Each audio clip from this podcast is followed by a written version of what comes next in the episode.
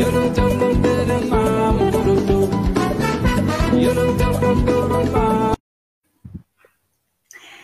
19 horas, 39 minutos foi, foi. foi acho que deu uns probleminhas ali, mas foi. A gente sem foi... Rafa, a gente se perde. É, foi lindamente, né? Brinquei com o Marcinho ainda antes da gente entrar no ar. Eu disse para ele: pode me chamar de Rafa hoje, mas na hora de colocar no ar, é, né? mas foi. Estamos com abertura, é, e essa abertura lindamente produzida é, junto ali com o Rafa pelo Everton Cosme, e a música de Gilberto Oliveira, músico Rio Grandino, faz uh, né, essa composição aí da abertura do Paralelo 30. E saudar, então, todas as pessoas que já estão aqui conosco. É, boa noite a todas, todos e todes. Mais uma live do Paralelo 30, e aí vou lançar aqui a nossa live de número 119, com o tema As Corpas Trans dentro do Espaço Legislativo. Uh, pauta lindamente produzida, pensada, produzida pelo Márcio Oliveira, este jornalista que está aqui. Ah, peraí, é do outro lado. Ai, socorro! Que isso aqui fica virado. Marcinho, que está aqui do meu lado. E antes de passar para o Márcio, é, dar boa noite para as nossas convidadas que já estão na tela. Eu vou só registrar uh, a temperatura no município do Rio Grande para dar nossa referência de onde é, estamos aqui, é, a produção, a equipe né, do, do Paralelo 30, mas hoje é, estamos para além de Rio Grande. Uh, a temperatura aqui hoje é 10 graus, a sensação térmica 7,7 e a umidade relativa do ar 77% é Rio Grande, é o extremo sul do Brasil. É, e passo para o Marcinho. Márcio, boa noite. Por favor, já inicia é, os trabalhos, dá boa noite, chama as nossas convidadas, por favor. Então tá, boa noite para todos, todas e todos, né? Queria é, agradecer é, a, a a Linda e a Lins, né, e a Regininha também, que daqui a pouquinho tentando na nossa, na nossa live, para a gente conversar hoje sobre né, as corpas trans é, dentro do espaço legislativo. Essa pauta a gente, né, a gente no, no paralelo sempre inclui, né, obviamente, está dentro da nossa do que a gente sempre discute, né, e gosta de debater também. E aí, quando a gente pensou, eu conversei com a assessoria da Lins, uh, não, aliás, da, da Linda, e ela, uh, eu tinha sugerido os corpos, né? E a Linda, só para explicar, a Linda, a produção da, da Linda lá, uh, sugeriu as corpas, né? Em vez de os corpos. E aí a gente acatou na mesma hora. E então, para uh, de começar, obrigado, né? Por, por essa ajuda também que nos ajuda. Isso nos faz entender também melhor esse processo e, né? A, a naturalizar tudo isso que a gente tanto discute por aqui. Então, para apresentar as nossas convidadas, a gente tem aqui, então, é, a, Lin, a, a Linda, uh, deixa eu pular aqui só um pouquinho, a Linda Brasil, que é do Partido Socialismo e Liberdade, do PSOL, é, foi a vereadora mais bem votada na cidade de Aracaju, lá em Sergipe. A Linda, ela é cabeleireira, formada em letras e mestranda em educação. E aí, como eu falei, ela está lá no Nordeste do Brasil, né? Né, linda? Nem deves conhecer tanto esse frio que nos, nos che que chega por aqui, por esse sul do Brasil, né? E a gente tem também aqui a Lins Robalo, que é também uma vereadora uh, da aqui, que é do Partido dos Trabalhadores. É, ela é, se identifica né, como mulher preta da periferia e da diversidade. Ela é assistente social, mestre em ciências sociais e especialista em comunicação não violenta e cultura de paz, além de ser presidenta da comissão especial que trata da cultura e da juventude. E a Lins, eh, ela é vereadora aqui na cidade de São Borja, né, como está aqui identificada, aqui no Rio Grande do Sul, também lá na fronteira, é, aliás, lá na fronteira com a Argentina, né? Também é, deve estar acostumada um pouquinho com o frio também aqui no sul. Então a, a Lins não, não vai estranhar, né? Então, para a gente começar, é, eu queria que vocês dessem um oi e depois a gente começa o nosso bate-papo. Pode ser? E a Regininha vai entrar daqui a pouco. A Regininha é da casa aqui também, né? A gente mandou o link para ela, não sei o que aconteceu, mas daqui a pouquinho ela entra e a gente conversa com ela também. Quero que a Linda Brasil seja a primeira, porque ela, né, é a tá convidada longe, de né? fora. convidada de fora, tá certa. É, Boa noite a todas, todos e todos. Primeiramente, agradecer pelo convite e parabenizar pela realização dessa live com esse tema tão importante, né? Porque a gente está sofrendo, né? Vários ataques e ameaças pela ocupação desses espaços que sempre nos serão negados. Então, discutir né, é, é, essa, essa questão, né, principalmente nesse momento, é muito, muito importante para que a gente possa provocar transformações nesse espaço tão hostil né, para, para as corpas é, trans, travestis no Brasil inteiro. Muito obrigada pela oportunidade e parabéns. Bom, obrigada. Eu quero deixar aqui o nosso, o meu agradecimento, meu imenso agradecimento, agradecimento da Mandata pelo convite para que a gente possa estar dialogando com as pessoas que acompanham o programa, para as pessoas do nosso estado, para as pessoas que estão nos acompanhando nas redes sociais, é, a importância que tem da gente estar dialogando sobre a política a partir uh, dessas nossas corporalidades, das nossas cores, dos nossos lugares de fala, né, de pessoas de mandatos tão comprometidos com a verdade, comprometidos com fazer emergir esse discurso invisibilizado e silenciado historicamente e culturalmente no nosso país, que não é só um discurso invisibilizado na questão da pauta racial, da pauta da mulher, são inúmeras pautas, pautas que historicamente no nosso país é, e culturalmente a política prefere, esse espaço da política prefere não, não discutir, não visibilizar e, consecutivamente, não fazer com que os direitos sejam garantidos e sejam efetivamente acessados por essas minorias sociais não só minorias em tamanho, mas minorias em muitos direitos, né? Quando a gente fala da questão do direito à vida, do direito ao acesso às políticas públicas e do direito à própria segurança, né? A segurança à vida.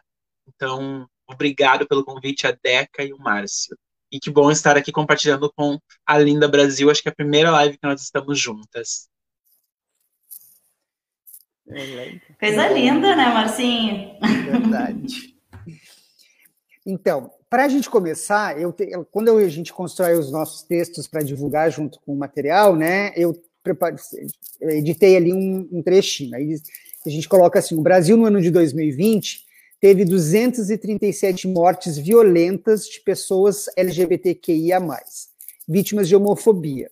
Por outro lado, elegeu 33 pessoas trans para os legislativos municipais nas últimas eleições de 2018, né? Como explicar isso, né? É um é país que a gente conhece por tradição. É, é, somos um país racista, né? E somos um país é, também homofóbico, né? Não poderia dizer assim, né? Mas pelo mesmo lado, a gente conseguiu eleger, né, a maior bancada nos últimos anos, né, já é, é um crescente, né, ainda é muito pequeno, é muito pouco, né, precisa de muito mais. Porém, né, é, são avanços. Mas a gente, quando conversa, é, quando, antes da gente começar, né, Deca, a gente aqui no bastidor, a Linda e a Lins comentando algumas coisas de como é que é, né, a, a legislatura, né, e a gente consegue perceber como é difícil. Eu queria que vocês falassem um pouquinho, começassem um pouquinho falando sobre isso, né? É, Sim, Márcio, é, Deca. Liz, estou muito feliz de estar aqui com você. A gente já participou né, de, um, de uma matéria, né, ultimamente, no Fantástico, falando sobre as agressões, né, sobre as ameaças que a gente vem sofrendo né, desde o início né, da, da nossa eleição. Então, compartilhar desses momentos, né? Estamos tão distantes, eu estou aqui no Nordeste, Aracaju, mas o quanto as nossas histórias elas se inclusam, né? Se inclusam, né? Elas se interligam, se conectam, né? Porque é justamente isso, né? A gente está falando sobre as corpas trans dentro de um espaço legislativo que não foi pensado, que e não é estruturado para que a gente possa ocupar esses espaços. E quando eu falo de corpos trans, né, a gente fala de corpos que historicamente foram negados, negadas a ocupar esses espaços na sociedade. E só o simples fato da gente estar ocupando isso já provoca né, reflexão, já incomoda muito. Né? E, e essa incomodação é justamente um, uma das causas mais importantes para que a gente possa é, denunciar essas estruturas, essa estrutura de poder na política que foi forjado, né, forjada à base da escravidão, né, da opressão, da exploração, da misoginia, né, do, do sexismo, da LGBTfobia. E quando a gente chega, né, eu e Lins, né, que a gente denomina essa nossa ocupação já questionando a semântica, a linguagem, usando o termo mandata, isso já dá um sinal de que a gente está ocupando sim esses espaços, mas que a gente está ocupando não para reproduzir esse modelo falido, né, que não deu certo, né, que sempre legisla, né, a favor de interesses pessoais, interesses das suas congregações fundamentalistas religiosas, né, do, da, das empresas, né, das suas empresas, que são essas pessoas que dominam né, a política sempre dominaram e fizeram de tudo para que projetos né, e políticas públicas que beneficiassem a população LGBTQIA+, é, não fossem aprovadas. A gente, todas as nossas conquistas, a gente só tem no âmbito do STF, porque no STF ainda né, é, se considera a pesquisa, o conhecimento, né, os debates, né, a fundamentação deles, né, apesar de algumas questões são controversas, né, mas da maioria das ações diretas de inconstitucionalidade, que são através dessas ações que a gente garantiu alguns direitos, né, que são baseados nos seus votos. E no legislativo, não só em Aracaju, como aconteceu um caso que eu vou trazer para vocês, é, mas que acontece no, no Brasil todo, né? como acontece na, na Câmara na Câmara dos Deputados, né, quando é aquelas votações né, com discurso de ódio, misógino, como foi a votação simbólica que retirou do poder a primeira mulher né, democraticamente eleita para presidir o Brasil, né, para estar tá, né, governando o Brasil, e foi retirada da forma cruel, da forma é, esdrúxula, né, que foi feita em 2016 para retirar né, a Dilma do poder.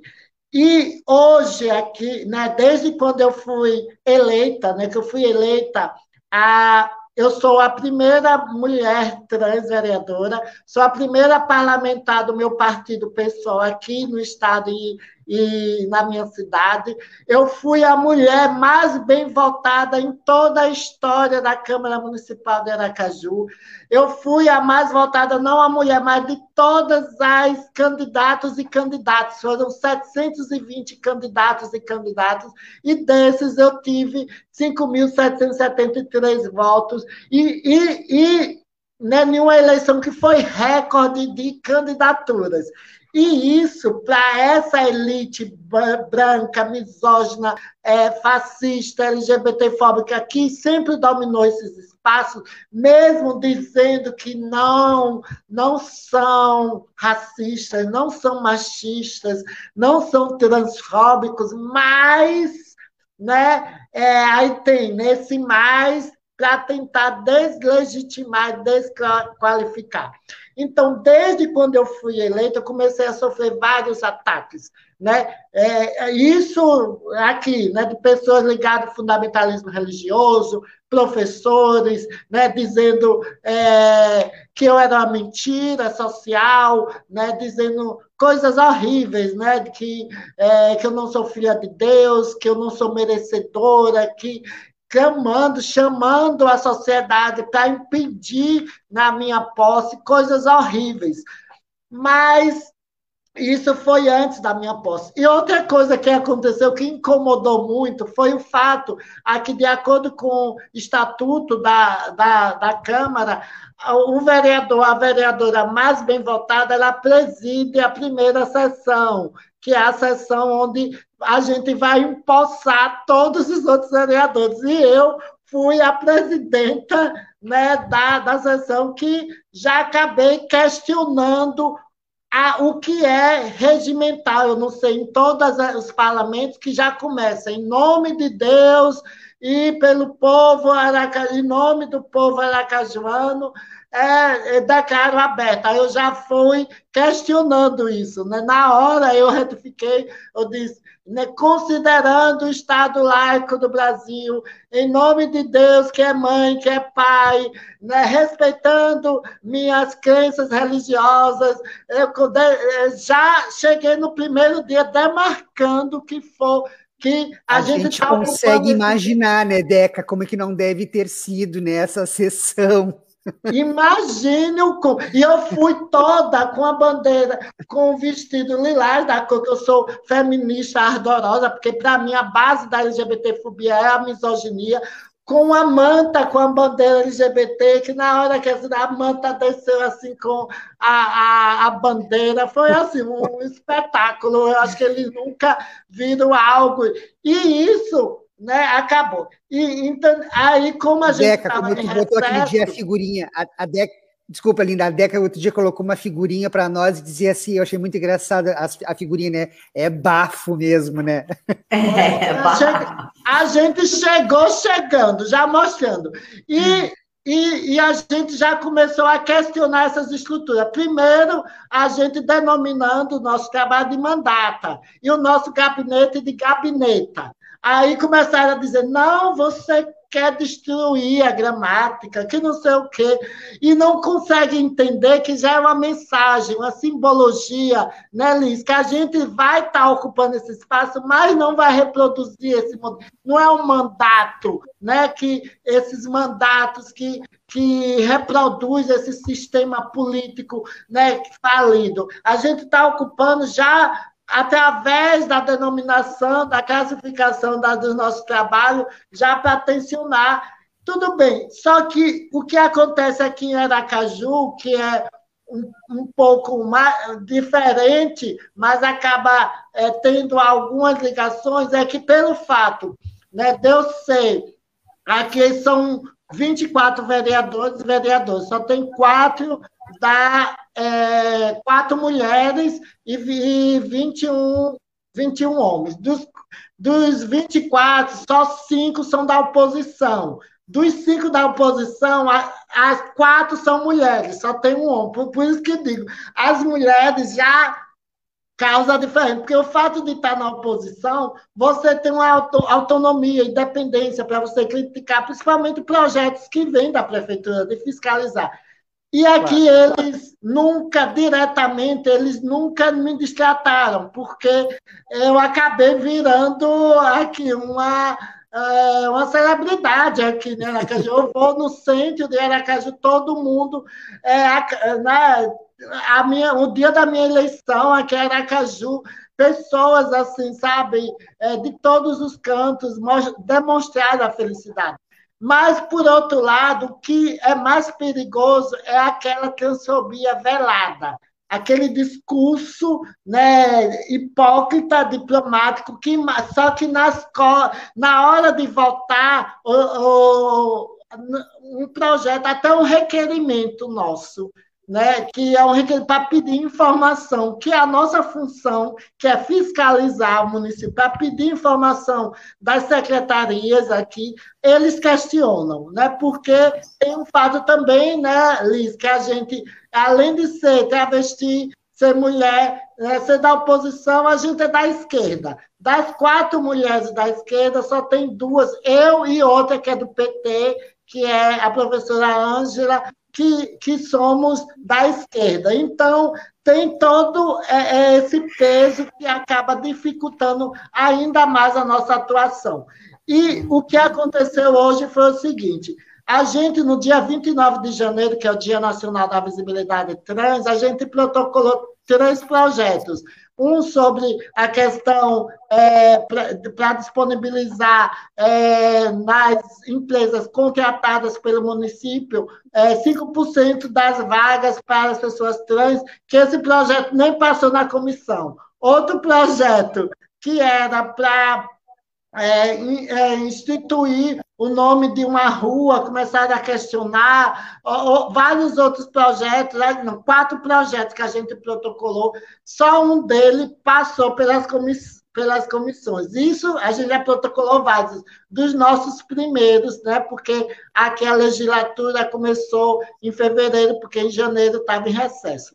Aí, desse único projeto, que, a, que foi dos primeiros projetos que a gente protocolou, hoje foi para votação, que é simplesmente para colocar a Semana da Visibilidade Trans, que é um evento né, no último, na última semana de janeiro, né, que é para englobar o dia 29 de janeiro, né? E foi ontem eles mandaram a pauta, e como é um projeto que não teve polêmica, que eu digo, não, tem vários projetos que passam que ninguém, é, a, a votação é unânime, né? não tem nem votação nominal. É como ninguém questiona, aí é o projeto é aprovado, pronto, não existe nenhum debate. São projetos que têm a ver com o nome de, de rua, de praça.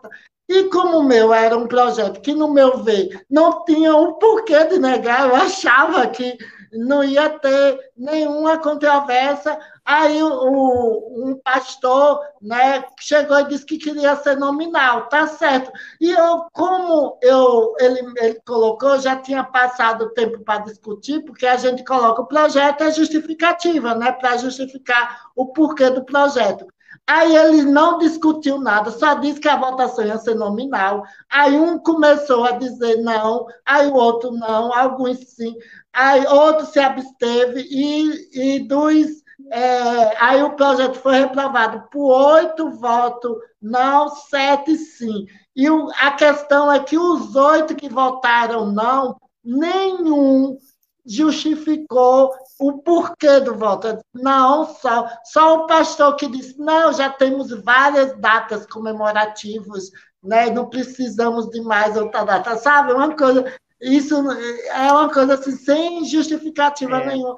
E, é. e, isso me deixou muito desequilibrada, assim, me, é, nervosa, porque eu disse, meu Deus, como é que vocês voltam algo, porque a Semana da Visibilidade Trans é importante para a gente diminuir as estatísticas, né? A violência. É uma, é uma semana educativa para levar informação para a sociedade sobre as nossas corpas, sobre as nossas vivências, para dar visibilidade às nossas pautas. Não tem gasto para o município quase nenhum, só constar aí se o município, a secretaria, alguma secretaria quiser desenvolver alguma ação, né, dentro, né, seja na saúde, na educação, né, e, mas e, é surreal. Eu, é... é uma violência, ah, ela é estrutural, por óbvio, né? E a questão de, ah, da votação, de, de um pedido de votação nominal uh, para uma solicitação de inserção de atividade no calendário, ponto, né? Então, a, o pedido para que seja uma votação nominal, É, e a, a, a, justificativa deste uh, colega, né, vereador, uh, de que já temos muitas datas, é, tudo isso é muito simbólico, tudo isso uh, mostra muito né, como costuma funcionar e como vem desestruturando né, esse sistema é, normativo, assim como a língua, né, uh, como vem desestruturando, sim, né, a, a, inserção, a ocupação desses espaços é, por corpas trans, né, é, pela diversidade, pelas pautas da diversidade, a gente é, consegue perceber, é muito nítido, né, o quanto desestrutura, o quanto incomoda, né, aqui em Rio Grande, a Regininha, é, pelo que eu entendi, ela está chegando, teve um atraso na, na, é, na estrada, nós temos aqui uh, o centro e o balneário é, distantes, e, e, enfim, é sempre uma surpresa, né, fazer esse trajeto. E pelo que eu entendi, ela está vindo. A Regininha foi, é a primeira mulher trans uh, a ocupar o espaço legislativo aqui, que é a Câmara de Vereadores mais antiga do nosso estado, né? E aqui no Rio Grande do Sul. E aí já é, vou fazer uh, essa, essa conexão. Pode ser, Marcinho, com, com a Lins.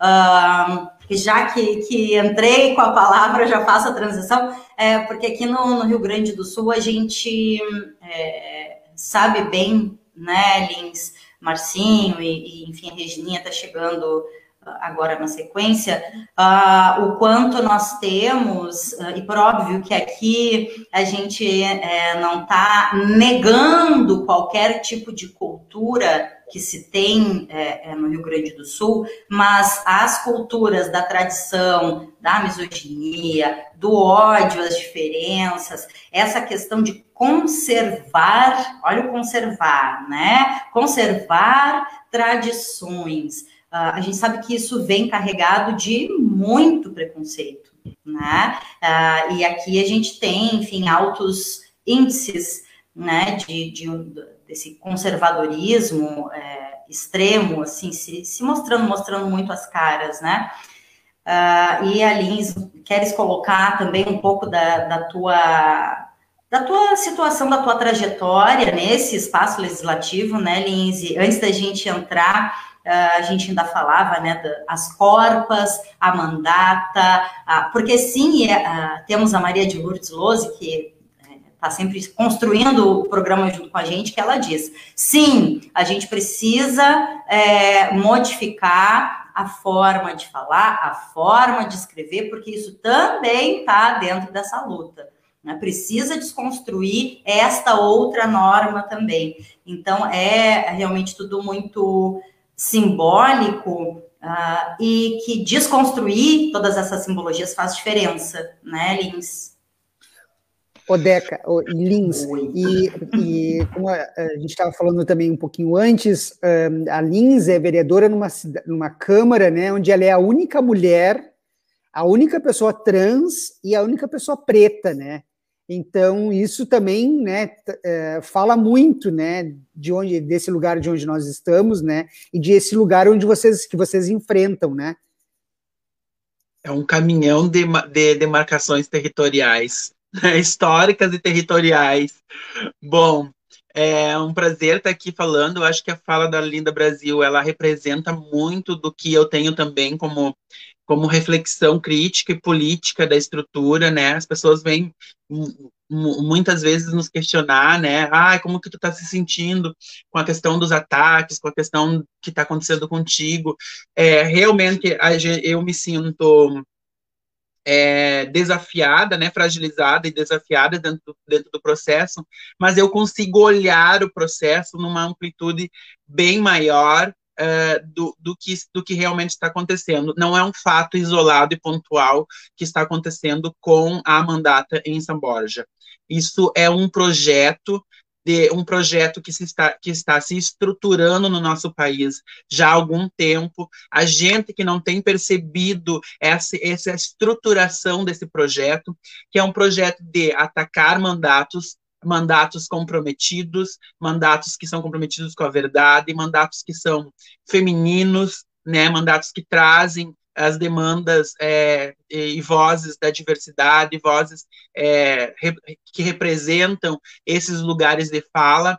Não é uma coisa que aconteceu pontual comigo. Se a gente puder ver o mapa das violências que tem acontecido, das violências estruturais que têm acontecido aos mandatos a nível nacional, nós temos mulheres trans e mulheres cis sofrendo ataques nesse, nos seus mandatos de de Minas, de Pernambuco, de Porto Alegre, Bagé, São Borja, uh, Rio de Janeiro, São Paulo. Então, quer dizer, existe, como diz a Linda Brasil, uma estrutura que está se movimentando e essa estrutura se movimenta por uma lógica política de um ano político que se inicia uh, daqui a alguns dias né? Porque julho começa, nós temos daí um ano entre o processo político do ano que vem. Então essa estrutura já está se movimentando e esses ataques a esses mandatos comprometidos com a verdade é justamente para buscar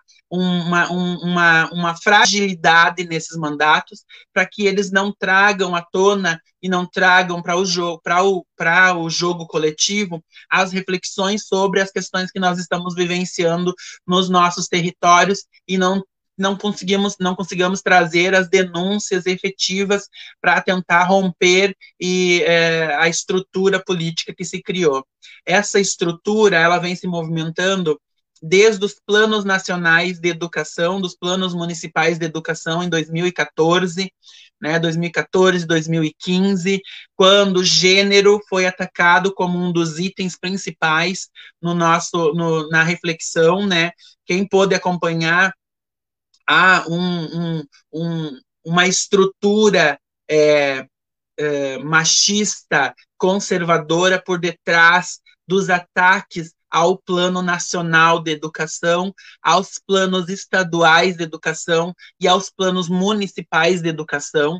Se a gente vê, por exemplo, o ataque ao Plano Municipal de Educação em São Borja, uh, vindo contra o artigo que, deta que detalhava e que debatia a questão de gênero, isso em 2015, gente, isso em 2015, 2014, 2015 e, e, e, era o mesmo debate que estava ocorrendo em, São, em Rio Grande, que é mais de mil quilômetros de São Borja.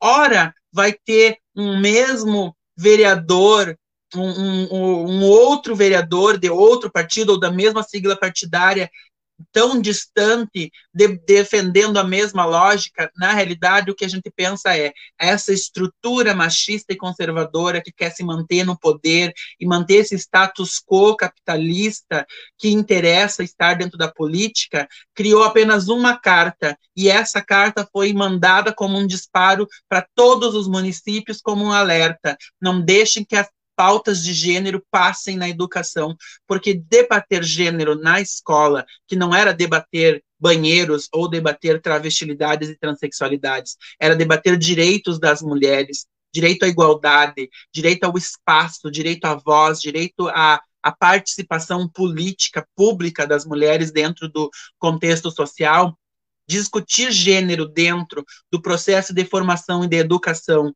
básica, educação de educação média e técnica, seria preparar as mulheres para daqui 10 anos elas enfrentarem politicamente os homens des, que, que detêm esse poder e dentro desse status quo na sociedade, esses homens machistas. E o que, que eles fizeram? Mataram o embrião antes que ele pudesse ser gerado, para que não tivessem que ter que concorrer com outras mulheres combativas, com outras mulheres entendidas da política e do seu direito, porque essas mulheres que que se receberiam essa formação em gênero, em igualdade de gênero na escola, elas entenderiam a cidade como um lugar seu, não mais só a casa, não mais só aquele espaço do lar, aonde elas são, a grande maioria delas, relegadas a ocupar como um espaço, o único espaço possível de ser mulher na nossa sociedade. E esse processo se deu também com o ataque a Dilma Rousseff, né, no, uma mulher pensem bem, uma mulher na presidência do Brasil, o que isso incentiva e o que isso estimula, se não que outras mulheres se levantem e queiram ocupar a política? É, e, e daí a gente precisa ver perceber o que levou ao impeachment da Dilma Rousseff e o que não leva o impeachment do presidente atual, que é homem e que faz parte, se não faz parte, é, só parte ele é o mandatário dessa estrutura que tem se movimentado para proteger ele, que é essa estrutura machista, para que ele se mantenha dentro daquele espaço político, porque interessa aos grandes industriários, interessa aos grandes comerciários, interessa aos grandes detentores do capital e do status quo no nosso país. Então, quando a gente fala disso, quando a gente fala dos ataques que nós estamos vivendo hoje, em 2021, nós temos que remontar uma história de mais de 15 anos atrás que vem acontecendo e vem se estruturando dentro desse processo histórico e cultural para que hoje esses mandatos que nós estamos ocupando mandatos pretos, mandatos periféricos, mandatos que vêm da rua, mandatos que, que, que conhecem as dores coletivas e as dores que são que, que os impulsionam pela coletividade para ocupar esses lugares políticos, quando esses mandatos começam a, a propor essas denúncias e esses lugares de fala incomodam essa estrutura que quer se manter, esse esse industriário que não quer ser o político, mas que quer manter alguém dentro do espaço político porque defende o seu interesse individual, o seu interesse particular.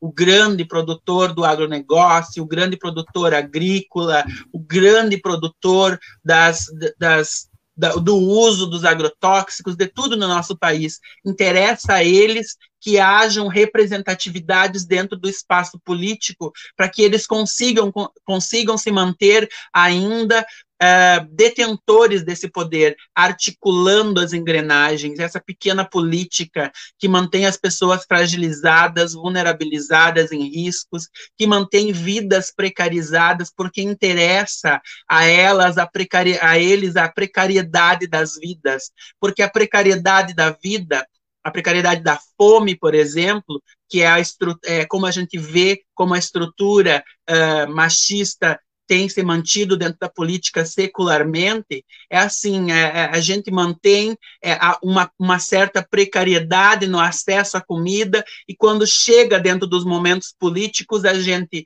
dá a comida como uma grande moeda de troca. Então, é interessante que a precariedade exista, é interessante que a precariedade exista no, no, no, veio da educação, no veio da assistência social, da saúde, da segurança pública, porque é esses é, é a partir dessa precariedade que a gente lança a mão em momentos políticos da moeda de troca, aquilo que vale o voto de quem está dentro do lugar da precariedade, né? aquilo que vale o voto de quem está naquele lugar do, do risco da vida, do risco constante da vida. Então, a gente tem é, esse processo que é um processo emergencial da gente denunciar e da gente perceber, assim como disse Linda Brasil, né? Não é uma coisa de agora, é uma coisa que vem acontecendo continuamente no processo e na estrutura do nosso país politicamente, e a gente precisa falar a partir deste lugar, desta visibilidade. E óbvio, né?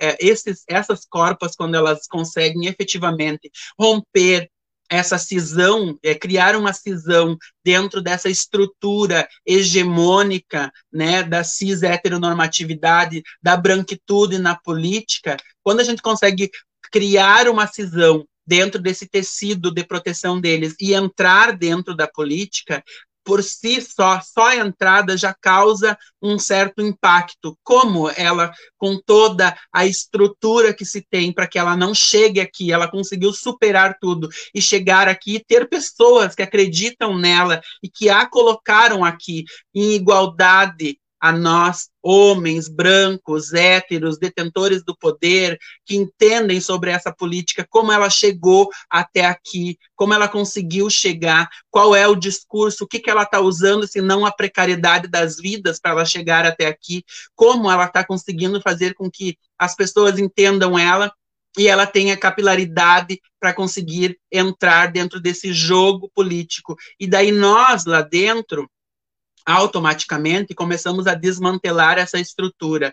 Eu sempre digo, os corpos trans pretos dentro da política, os corpos trans de modo geral, os corpos dissidentes é, que vêm da periferia, os corpos que vêm desse processo de, de, de, minorias sociais, quando eles caem dentro do espaço político, é como se fosse uma pedra num lago parado, cria ondas e essas ondas fazem com que as mudanças cheguem de alguma forma, sem abrir a boca. Sem abrir a boca, a gente já cria as ondas, né? Eu, como, como Linda Brasil, fui bem audaciosa, coloquei um vestido de Frida Kahlo, né? Todo estampado de Frida Kahlo, e fui para assumir o nosso processo político dentro da, da Câmara de Vereadores. Criamos, então, o lugar da onde nós estamos falando, e a gente diz para todos eles, né, não é um mandato, o mandato é quando esses homens na política estão construindo essa pequena política, nós somos uma mandata, que é uma, um lugar das vozes que emergem dos direitos das mulheres, dos direitos da diversidade, dos direitos dos corpos é, que estão em transição e que estão se, se autoafirmando dentro da sociedade, e daí a gente começa a olhar aquele lugar, né? Eu já entrei, não, não, não fui, uh, não, não tive o, o, processo que a Linda teve de ser a, a, presidente da primeira sessão, mas já fui também a causadora de algumas reflexões importantes dentro do processo político local, que quando houve a eleição da mesa no mesmo dia, né, que a gente tomou a posse, a, o partido que tem a, a, maioria dos votos na Câmara de Vereadores elegeu uma mesa hegemonicamente ao seu interesse com os, o, o, os vereadores todos do mesmo partido, né? Presidente, vice-presidente, tesoureiro, secretário. Nós entendendo esse processo democrático de multiplicidade partidária, da importância da escolha política e pública dos eleitores no, no no, naquele momento político, nós olhamos para aquilo ali e pensamos, nossa, isso fere a democracia, isso fere o direito das pessoas, isso fere a multiplicidade. Entramos na justiça e derrubamos eles, e eles tiveram que refazer uma eleição da mesa de, de, da, da mesa da presidência um mês depois do início do início do, do ano legislativo e tiveram, se ouviram obrigados a colocar, claro, os seus aliados, mas tiveram que respeitar a multiplicidade partidária e o direito político da gente entender esse processo democrático que a gente está vivendo. Então, eu, como sempre, levo tenho levado e tenho pautado isso. É, a, às vezes a gente olha, se olha dentro do processo político e, e se vê um pouco é, assustada com tudo que acontece, mas a gente, como, como boas é, militantes, como boas ativistas das causas é, minoritárias e das causas sociais, a gente, Linda Brasil e Regininha, que entrou agora, não vão me deixar jamais negar isso ou, ou, ou, passar como se estivesse sendo uma falácia, a gente, quando abre as portas em primeiro, a gente que entra primeiro, a gente sofre muito mais, porque a gente está num processo que é o processo da transformação do espaço. Então, a gente vai ser mais atacada, a gente vai ser mais ofendida, a gente vai ser mais exposta, a gente vai ser mais criticada, mas a gente vai sair e garantir que outras mulheres tenham esse espaço como uma garantia. Sairemos com as nossas dores, com as nossas cicatrizes, mas com a certeza de que deixamos a nossa marca dentro do espaço legislativo. Coisa linda. Marcinho. É uma aula. Segue né? daí. A Regininha entrou, então. É, então, não vou apresentar, né, nem para as nossas outras para as nossas convidadas que já estão, nem para a nossa audiência, porque a Regininha aqui em Rio Grande todo mundo já conhece, né? Nossa vereadora é pelo Partido dos Trabalhadores, a primeira mulher trans a chegar também, né? Como também lá em, em São Borja, também como em Aracaju. Regininha. Boa noite, Márcio. Boa noite, Deca. Boa noite, Linda. Boa noite, minha companheira Lins. Desculpa chegar atrasada, mas quem é de Rio Grande conhece o trânsito da Barra eu vim pela barra e o trem trancando ali o trânsito e me segurou um pouco, e mas consegui chegar. E assisti uma metade da fala da vereadora Lins, minha amiga, companheira de muitos anos, viemos da, da, da, militância, militamos juntos o movimento na ANTRA, e eu, eu, o final da fala dela me fez pensar, me fez repensar uh, algo que eu tenho dialogado com alguns companheiros. Quando a gente chega no legislativo municipal, ou estadual, até no legislativo federal, né, porque a gente ainda não tem essas representatividades, a gente não tem uma fórmula. Porque a gente não tem essa representatividade. Então, é, é como a Lins fala, a gente tem que se não se reinventar, tem que inventar uma fórmula de lidar e de fazer uma nova política. Porque nós somos a cara da nova política.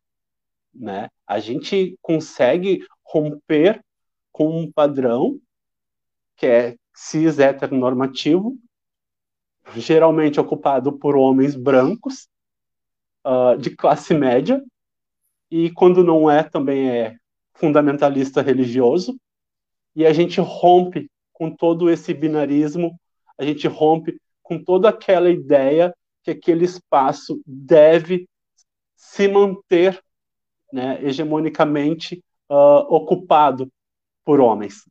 Então, quando a gente chega neste lugar com essas corpas, que já são corpas que transgrediram a cis heteronormatividade, os nossos corpos passam a romper e fazer com que algumas pessoas se sintam desconfortáveis a partir dessa inserção no legislativo municipal. Eu, eu, claro que eu sempre me somo a todas as, as meninas, todas as mulheres trans uh, do país que foram eleitas e a gente sabe da violência política que essas mulheres vêm sofrendo no país. A denúncia da Lins, da Linda e das gurias que fizeram no, no Fantástico, que foi uma matéria que super necessária. E a gente, nós, acho que no fundo nós sabíamos que, que isso aconteceria, mas acho que todas que foram eleitas estavam preparadas para este momento. A gente não chega num espaço uh, sem saber o que está abordando. A gente chega num espaço como de fato pessoas escolhidas pela comunidade e que de fato fazem um trabalho, faziam um trabalho para a comunidade. Já nós já havíamos uh, rompido com alguns processos no nosso na nossa comunidade, na nossa sociedade, na universidade, em outros lugares, né? Porque antes desses processos, a, a sociedade acostumou a, a ouvir, quando elas nos davam a oportunidade de falar, elas acostumaram a, com as nossas falas falando sobre HIV e AIDS. É como se, se só sobrasse isso para falar. Como se a gente, a gente foi uma comunidade e é uma comunidade que cuidou daqueles que foram excluídos e que ninguém quis tocar. Então a gente aprendeu com todo esse sofrimento, com todo este movimento, e com toda essa nova novo olhar para essas identidades, porque a gente, quanto mulheres trans políticas, a gente tem que fazer sempre uma interseccionalidade, trazer sempre o nome da ANTRA, né? Porque é, foi uma é uma instituição, é uma instituição que, que, que nos deu voz, e que conseguiu fazer com que este elo, este elo se formasse. Porque foi atra é através da ANTRA que a gente consegue dialogar. Foi através da ANTRA que a gente conseguiu dialogar e se conhecer. E se conhecer é muito importante, porque ainda para nossa comunidade, quando a gente fala de mulheres trans, a gente fala de mulheres sem perspectiva. A gente fala de mulheres que só têm uma forma de viver que é apresentada a elas.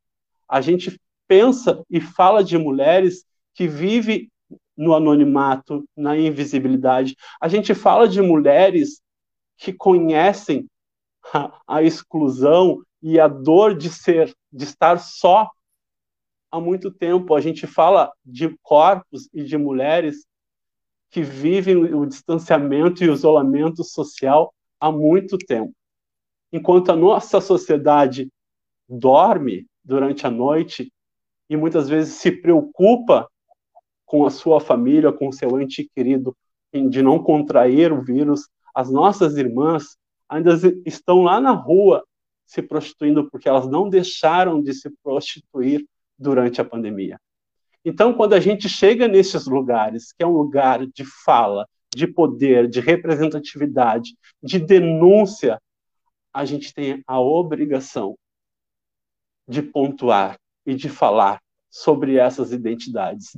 E quando a gente fala sobre essas identidades, a gente está trazendo aquilo que a sociedade tapou os ouvidos, aquilo que a sociedade fechou os olhos, aquilo que aqueles homens que estão do outro lado das nossas bancadas não querem ouvir. Mas a gente rompeu com este, com este lugar, a gente rompeu com esta bolha, com esta obrigação de falar dessas corpas. E a gente sabe que falar de nós pode ser uma sentença de morte. A gente sabe que pontuar e falar, principalmente quando a gente, porque quando a gente chega naquele lugar, Deca, quando a gente chega naquele lugar, Márcia, Márcio, a gente fala algo que eles nunca permitiriam que fosse falado, que existem infâncias LGBTs, que nós não, é, não nascemos aos 18 anos, que nós éramos sim, e a gente ressignifica isso, e a gente afirma isso, e aí a gente traz um novo debate, a gente acende no, um novo olhar para a educação, porque os olhos da nossa cidade estão sobre nós. Então a gente tem sim que cada vez mais nos fortalecer e, e, e ter esse diálogo entre nós. Eu e a Lins, a gente conversou muito durante esses ataques que ela sofreu. Que eu venho vivenciando algo que é diferente no que vem acontecendo com as minhas irmãs trans, essas oito mulheres que denunciaram. E às vezes eu me questiono o porquê isso não vem acontecendo comigo. Será que eu tenho provocado o suficiente para que isso venha acontecer?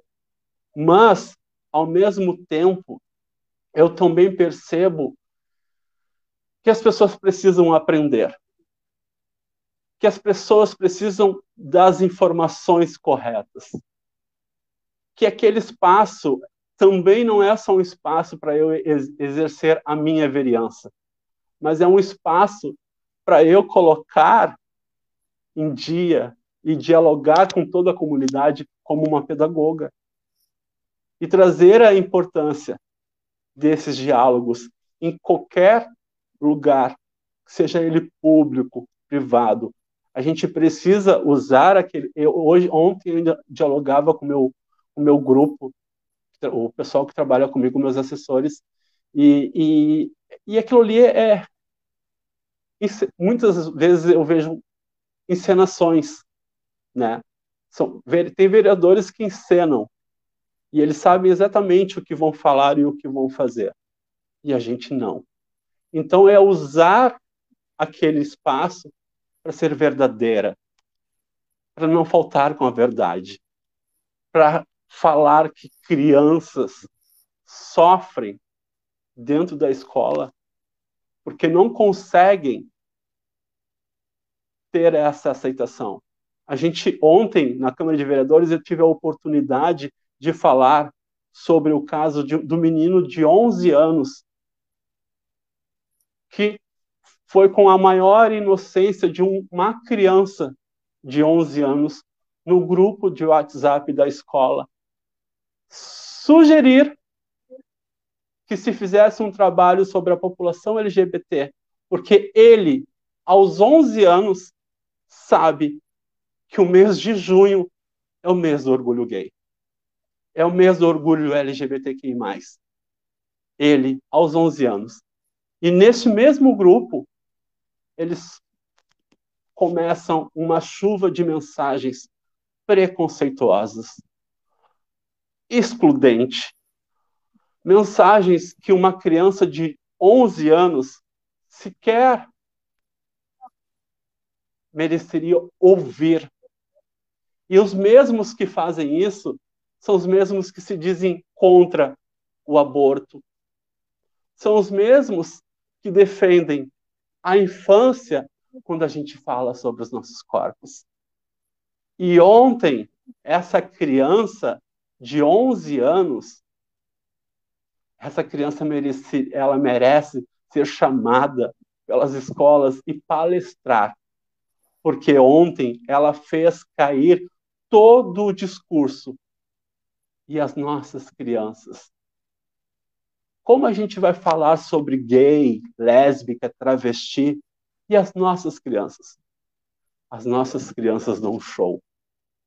Quando eu entrei para a pedagogia, meu maior medo eram os pais. Porque eu já havia sentido isso na pele que, o, que este menino trouxe ontem, porque as crianças têm uma aceitação enorme. Então é isso, a gente vai rompendo com a cis-heteronormatividade, com a binaridade. A gente vai trazendo um outro olhar. A gente vai dizer, a gente traz os nossos corpos e as pessoas começam a ver que a gente não tem nada de anormal. As pessoas começam a ver que a gente não é doente. As pessoas começam a ver que a gente sabe falar sobre tudo as pessoas começam a ver que a gente pode sim ser a representante delas, mesmo não sendo um corpo cisgênero. Então, é isso que muitas vezes eles não querem que aconteça. É por isso que a Lins sofreu essa violência. É por isso que a Linda lá sofre essa violência. Porque a gente traz à tona, a gente tira da invisibilidade e a gente traz voz a uma população que é estigmatizada, uma população que é violentada, uma população que é morta diariamente, uma população que tem a educação negada. Então, quando a gente ocupa esse espaço, a gente traz a esperança de mudança. A gente traz a esperança de mudança de uma sociedade. A gente traz a esperança de mudança das nossas salas de aula. A gente traz a esperança de mudança das nossas universidades. A gente começa a trazer novas políticas para essa população. E através dessas políticas, a gente começa a naturalizar os nossos corpos nos espaços públicos. Então, a gente também toma pela cara diariamente. Não é fácil, não é fácil. E não é fácil para nenhuma mulher seja ela cis ou trans, se acordar, se levantar e ocupar aquele espaço, sabendo que tem ideias diferentes. Os homens, eles não aceitam quando a gente denuncia o machismo, porque eles nem sequer reconhecem o que é machismo. A coisa passa tão despercebida por eles que quando a gente fala, a gente é louca. A gente não sabe o que a gente está falando, mas a gente defende e a gente bate o pé. E ontem a gente vivenciou isso dentro da Câmara de Vereadores. Eu vivenciei junto à minha companheira de bancada, professora Denise, na qual foi rebaixada, foi desrespeitada, não foi reconhecida por um senhor vereador de um partido de direita onde não reconhece ela como professora. Aí começa a dar visibilidade para uma outra senhora vereadora que também é professora e também merece meu respeito por ser mulher, por ser professora e por também acolher essa comunidade na sua escola. Mas ela não, elas não podem, ele não pode trazer essa uh, rivalidade dentro daquele espaço. E eu, quanto mulher trans, que já vivenciou a rua e sabe o que é rivalidade, não posso permitir. Então eu usei aquele espaço para defender a minha companheira e denunciei o machismo daquele homem. Porque eu tenho certeza que se acontecer comigo, a minha companheira também vai me defender. Então, enquanto a gente não tem ainda, porque a dificuldade é essa, é chegar naquele lugar e não se reconhecer. É olhar para o lado e não encontrar um corpo como o meu.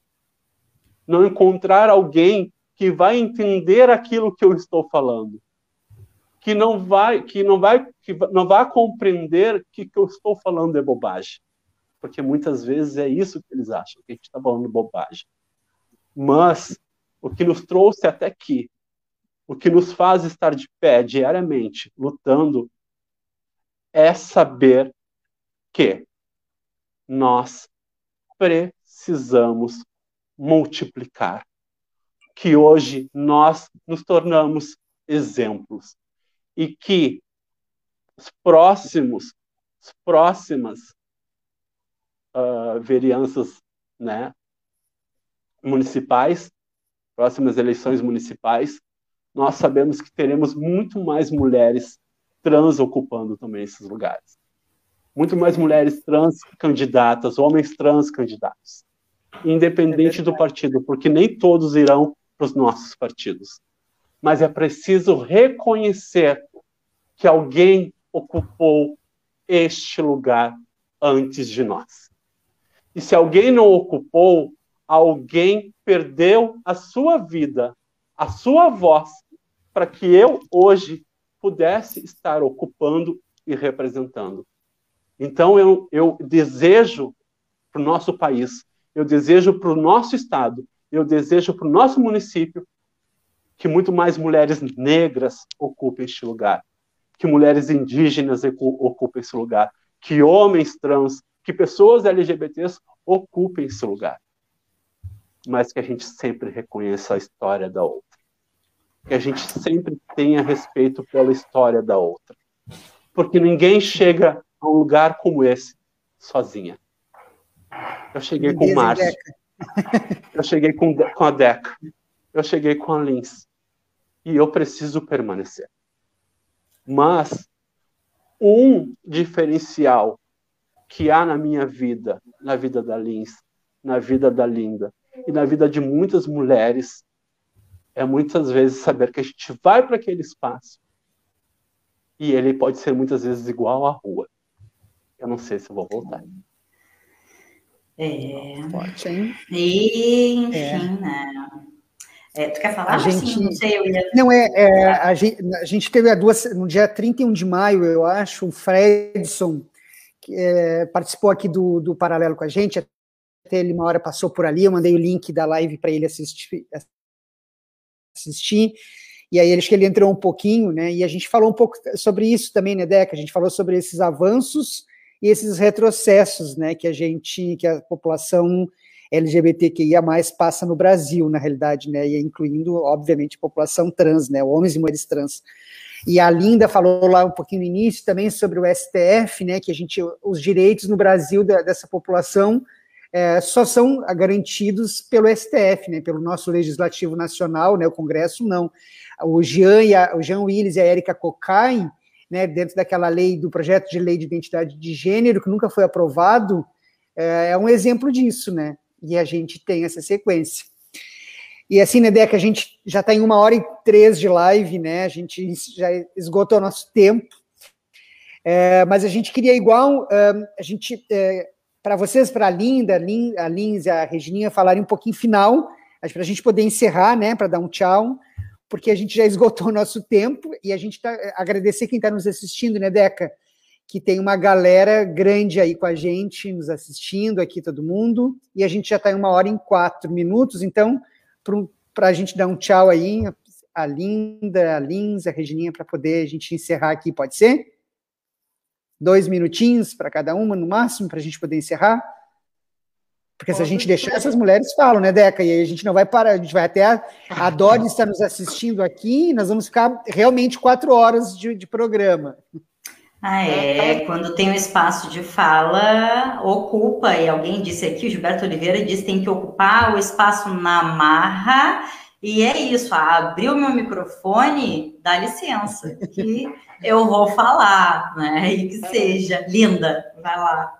E a gente já foi tanto silenciada, a gente não teve nem tanto de ocupar, porque quando a gente tem a oportunidade de ocupar esses espaços, de falar, a gente quer falar, né, Regininha, né, Liz? Agradecer as provocações, mas eu, eu sou, apesar disso tudo, eu sempre eu trago uma mensagem otimista. Eu, eu sempre tenho uma perspectiva otimista e esperançosa. A gente não pode perder as nossas esperanças, porque o que está acontecendo na realidade é uma reação ao fato de que a gente está avançando, que a gente está conseguindo ocupar esses espaços. E eles, que têm um discurso de ódio, né, a gente vai com amor, a gente vai com respeito com luta, com resistência, com coragem. Eles vêm com fake news, com desinformação. A gente vem com a nossa verdade. A gente vem exteriorizar aquilo e denunciar as hipocrisias desse Estado brasileiro, que é forjado a conveniências, a conchavos, né, a interesses pessoais. Eles vêm né, com o negacionismo dele, a gente gente vem com a ciência, a gente vem com o debate, ele vem com a negação de debate, de discussão, a gente vem com debate, com argumentos que não tem como ser é, revertidos, que não tem como, como ser negados, porque é, é isso, e não tem como combater isso. Não tem, esse movimento, eles vão se espernear, eles vão gritar, eles vão colocar a gente no conselho de ética, vão ameaçar, eles derrubá-lo, mas a gente vai resistir, a gente pode perder esse mandato. Hoje mesmo, eu fui ameaçada em, em ser colocada no Conselho de Ética simplesmente porque eu questionei como é que volta um projeto sem discutir, gente, sem debater uma coisa lógica, eles ameaçaram a me colocar no conselho de ética. É surreal. Eu digo, não vou ter medo, porque quem deve ter medo deles quem, tem, quem deve ter medo são eles, da gente, porque eles sabem que a gente tem como argumentar e tem um povo do nosso lado. Claro que tem algumas pessoas, né? Porque a gente vai derrotar esse, é, é esse genocida que está no poder. Mas o bolsonarismo, que é esse fascismo, né? esse autoritarismo, está tomando conta, está aí em quatro lugares, e a gente tem de denunciar, a gente tem de apontar, a gente tem de dizer que que é, que é, que é machismo, que é LGBTfobia, que é racismo, apontar os privilégios. Enquanto essas pessoas não reconhecerem seus privilégios, né, a, a gente não vai mudar mais. Eu tenho certeza, eu trago sempre essa, essa fala, essa fala aguerrida, que é a semente de Marielle Francos, e eles que é dizer que a gente não vai ser a gente não vai se silenciar, a gente não vai deixar né, que eles é, interrompam essa nossa fala, esse nosso discurso, porque ele é muito potente. E eles que estão com medo da gente, a gente não deve ter medo deles. Claro que a gente quer, e eu tenho certeza que em 2024, né, 2000, é, 2022, é, com certeza mais e mais pessoas trans, LGBTs, negras, conscientes do seu papel transformador na sociedade, vão ocupar esses espaços e eles cada vez mais vão se retrair, porque eles não têm argumentos, os argumentos deles são fálidos, eles não têm sustentação nenhuma. Então é isso, é nesse entusiasmo, é com essa perspectiva de avançar, de otimismo, que eu é, finalizo a minha fala. Agradecer pelo convite mais uma vez, parabenizar a Regininha Alice Rubalo, mesmo distante, nós estamos conectadas com as nossas verdades, com a nossa resistência e com a nossa luta. Um beijo. Fala, Lins. Bom, Linda Brasil, eu só tenho a complementar todo, todo o processo que nós estamos vivendo aqui e essas falas, essas potências, essas, essas vontades da gente transformar a política a partir das nossas perspectivas, é, silenciadas nunca mais. realmente é isso. Nós não podemos jamais ser silenciadas, né? Não vão nos, nos colocar de volta no lugar, no lugar da onde eles pensam ser o nosso lugar. O medo deles é que a gente ou quando ocupa política, a gente mostra, mostra a eles que depois de todas as estruturas construídas e estruturadas para que nós morrêssemos, para que nós não existíssemos, a gente chega, a gente está aí, mostra que está viva, a gente chega e a gente está aí, mostra que tem perspectiva política, que tem diálogo, que tem dialética, que tem crítica, que tem olhar político sobre os corpos e sobre os direitos das pessoas nas cidades e nos territórios. Por mais e mais, como eu sempre digo nos meus nos meus discursos, nas minhas falas, por mais cor, por mais diversidade, por mais mulheres na política, porque só quando for assim, de fato, nós estaremos materializando no legislativo a realidade dos nossos territórios, que são múltiplos, são diversos e são coloridos. Obrigado, Lins, Regininha. É, eu vou no link das gurias também. É, quando a gente chega, chega no, nesse espaço, a gente é, escracha na cara deles que todos os obstáculos que eles colocaram à nossa frente, que foram diversos, a gente conseguiu pular, a gente conseguiu jogar para o lado e a gente chegou. Então, é, chegar a esse espaço é, desorienta esses homens, desorienta. E, é, e quando a gente tem a vivência que eu, eu tive, que é de 90% da nossa população, é como se a gente chegasse com um segredo de uma sociedade que esconde o que faz durante a noite. Então, há um receio também dessa verdade há um receio que essa verdade venha à tona. Então, há uma bajulação também por parte de algumas pessoas. Porque seus segredos podem vir à tona. Mas é, o que eu quero dizer é que a gente sim precisa nos manter, precisamos nos manter, é, nos tornar sempre referência uh, agir da melhor forma possível.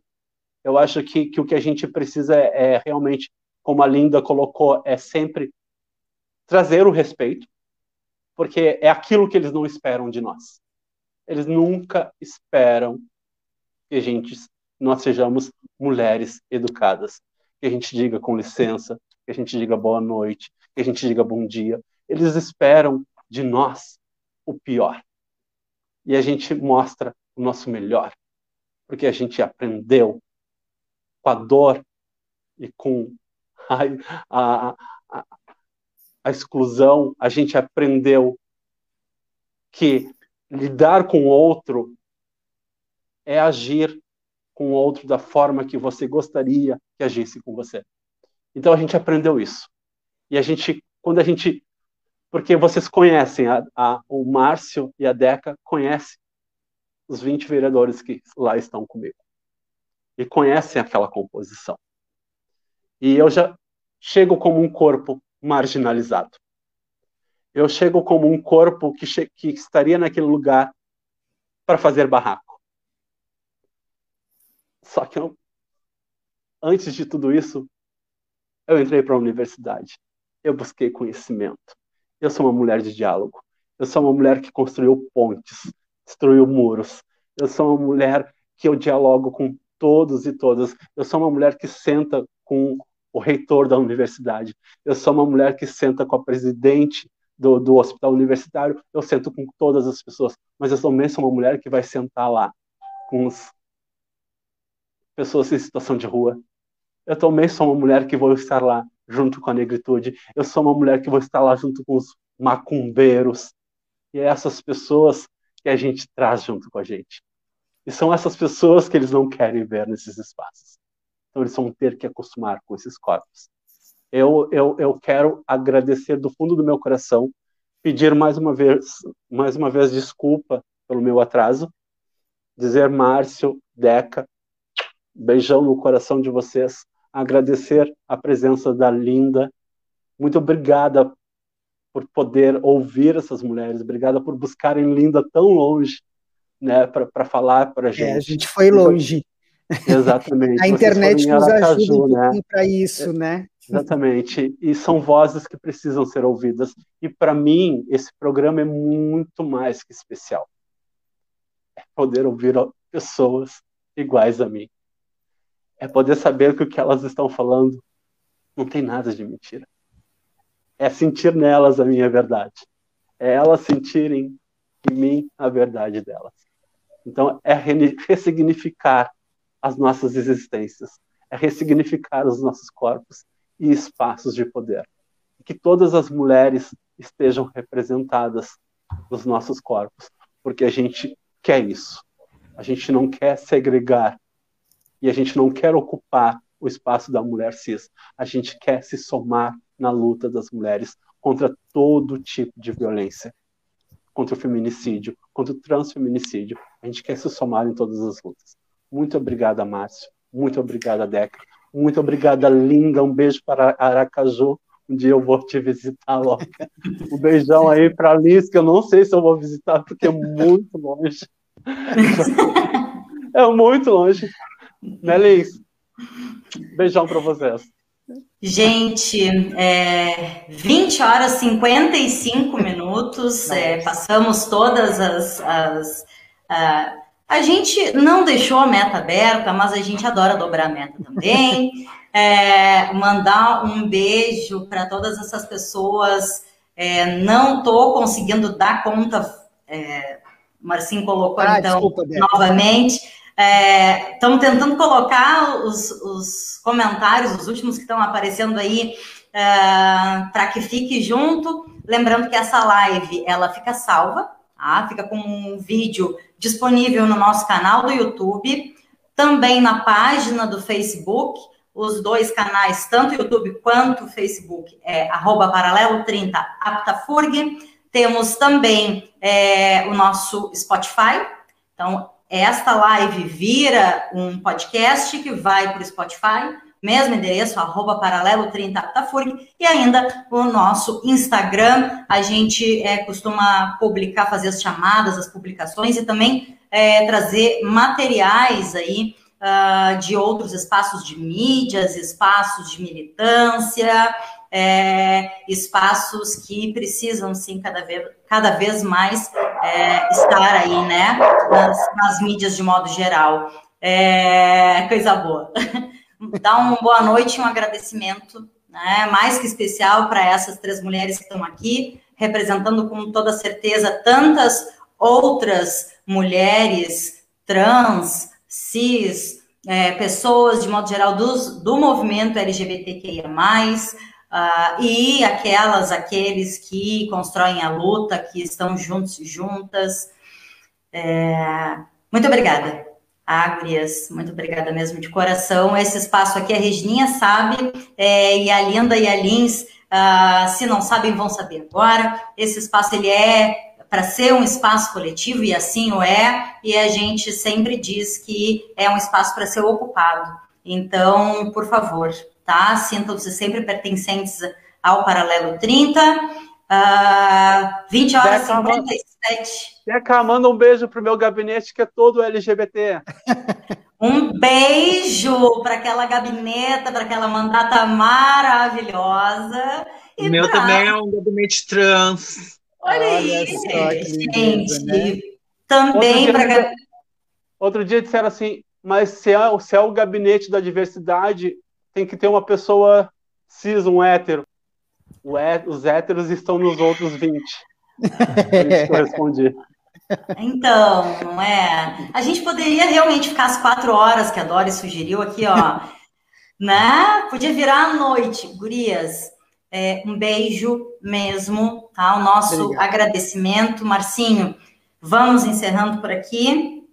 Ah, nos encontramos novamente sexta-feira. Sexta-feira temos atualidades às 13h30, 1h30 da tarde por aqui. com mais informações, informações aí que são de interesse da classe trabalhadora, das esquerdas, dos movimentos.